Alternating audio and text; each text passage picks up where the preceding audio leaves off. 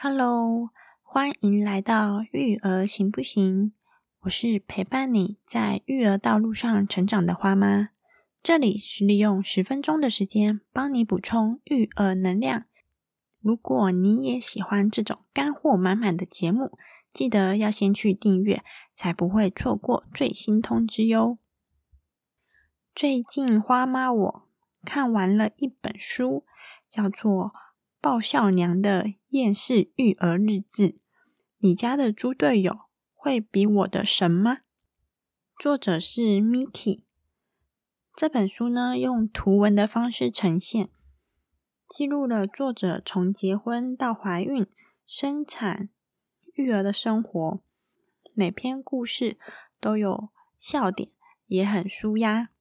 谈到了舒压，我们来聊聊。新手爸妈的压力来源是什么呢？要怎么舒压才是有效的方式？废话不多说，Let's go！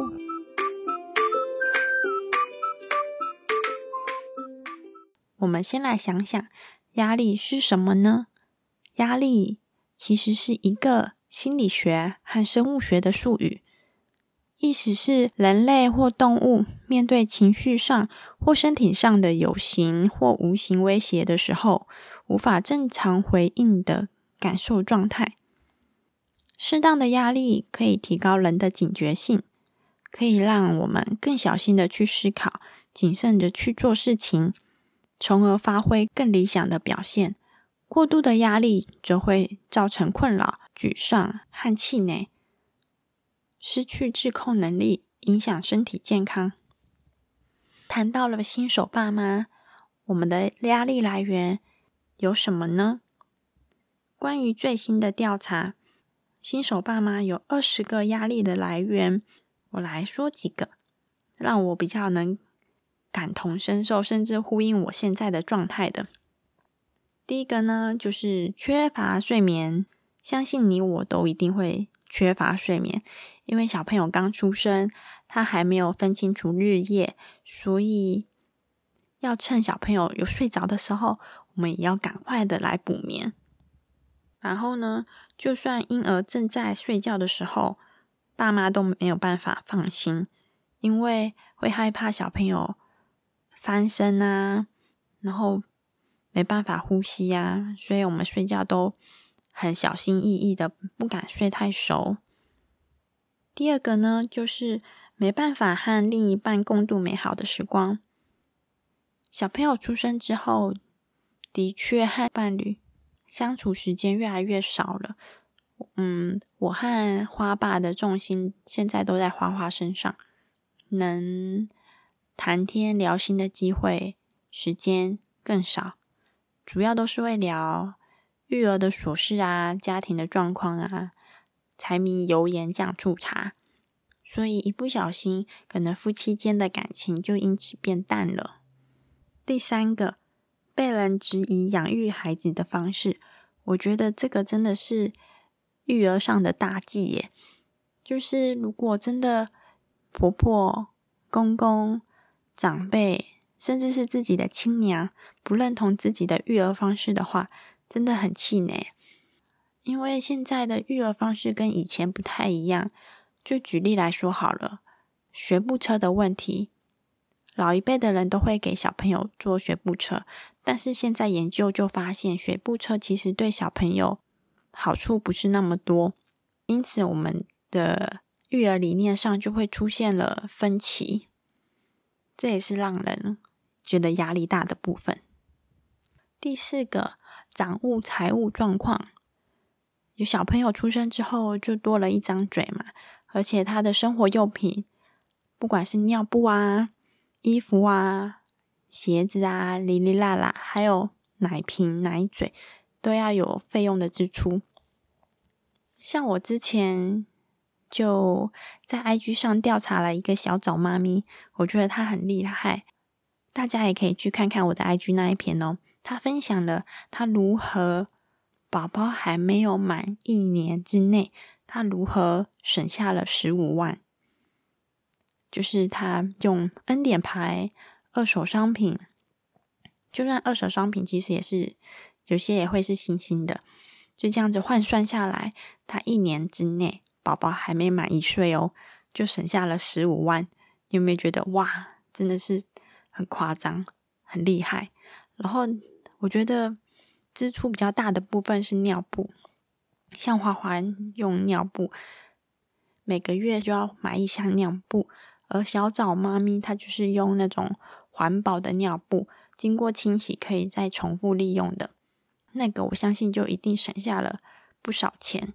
以上我讲了四个我认为主要的压力来源后，我们来聊聊要怎么学会压力管理。让我们成为更有力量的父母。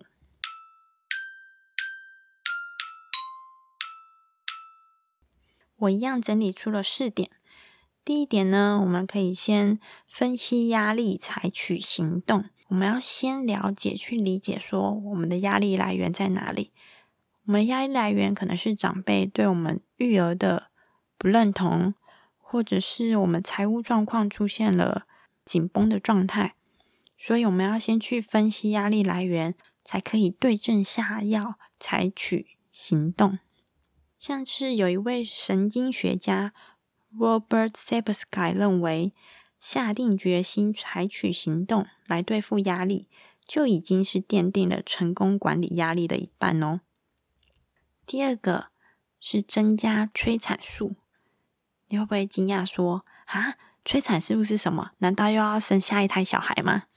其实不是哦，催产素是人体内一种天然镇静剂，它能促进情感连结、母性行为、亲密感和信任感。它也是一种可以降低血压和可体松的神经传导素。所以呢，我举例来说，像是拥抱宝宝、跟宝宝有肌肤接触。或者是你跟朋友出去玩、聊聊天、放松的社交经验，参加宗教信仰团体或是成长团体等等，让你心情感到愉悦、放松，就是增加催产素的途径哦。第三个，挽救关系，就像刚才举例的其中一个压力来源，就是没办法跟另一半好好相处，没办法跟另一半。在有孩子之前的那种亲密感，孩子出生后，夫妻不能只是维持婚姻关系，反而要透过珍惜、培养亲密和彼此仰慕的情感，来增进婚姻关系。因为如果夫妻其中一方是主要负责照顾孩子，很可能在疏于沟通的情况下，让另一方感受到被冷落。或在家庭关系的重要性改变，以至于对方干脆放弃或置身事外不照顾宝宝。所以啊，新手父母其实也很需要彼此加油打气。看到对方的努力时，不要忘了大声赞美他，并宽大的省略批评。第四个，认清过渡期，不要把。有孩子前后当做两个壁垒分明的以前的我和现在的我，而是当做一段过渡期。因为这样的状况，养小孩、育儿的道路，并非是永远的，而是短暂的阶段。之前听了一个报道说，小朋友出生之后，夫妻的感情的确是会慢慢的没办法跟以前的亲密感那么好。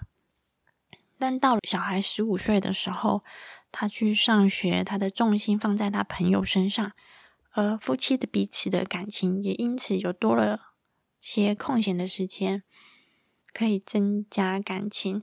所以我的意思是，小朋友他小小的时候的确需要大人比较多的陪伴，但他长了大之后，他翅膀硬了，他就会去寻求外面的认同感。重心就不会在家里，所以我们自己父母也要明白，这只是一个过渡期。我们甚至也要好好珍惜与小孩的相处时光，因为长大了就是长大了，其实时间就回不过去了嘛。珍惜当下真的不是一个口号，而是需要我们去例行的一个行为。以上就是我整理出的四个舒压方式，希望能帮助到你哦。有空的时候，你也可以去看看这一本我推荐的书《爆笑娘的厌世育儿日志》，我觉得真的挺好笑的，而且很舒压。我看书的时间都是比较片段，刚好这个故事也是这样一篇一篇的，看完了一篇，然后停下来陪小孩玩，有空闲的时间再看一篇。我觉得时间分配上，就算是零碎的也没关系。这整个故事也可以很精彩的这样子看过去。谢谢你的收听，希望节目内容有帮助到你。我知道育儿的道路上不简单，但我要你知道你不孤单。最后的最后，要麻烦你记得去订阅和留下五颗星评价，你的鼓励是我最重要的动力。也欢迎来 IG 跟我聊聊天哦，我的 IG 是妈怕秋卷。m a 点 p a 底线 c h i l d r e n，see you next time，拜拜。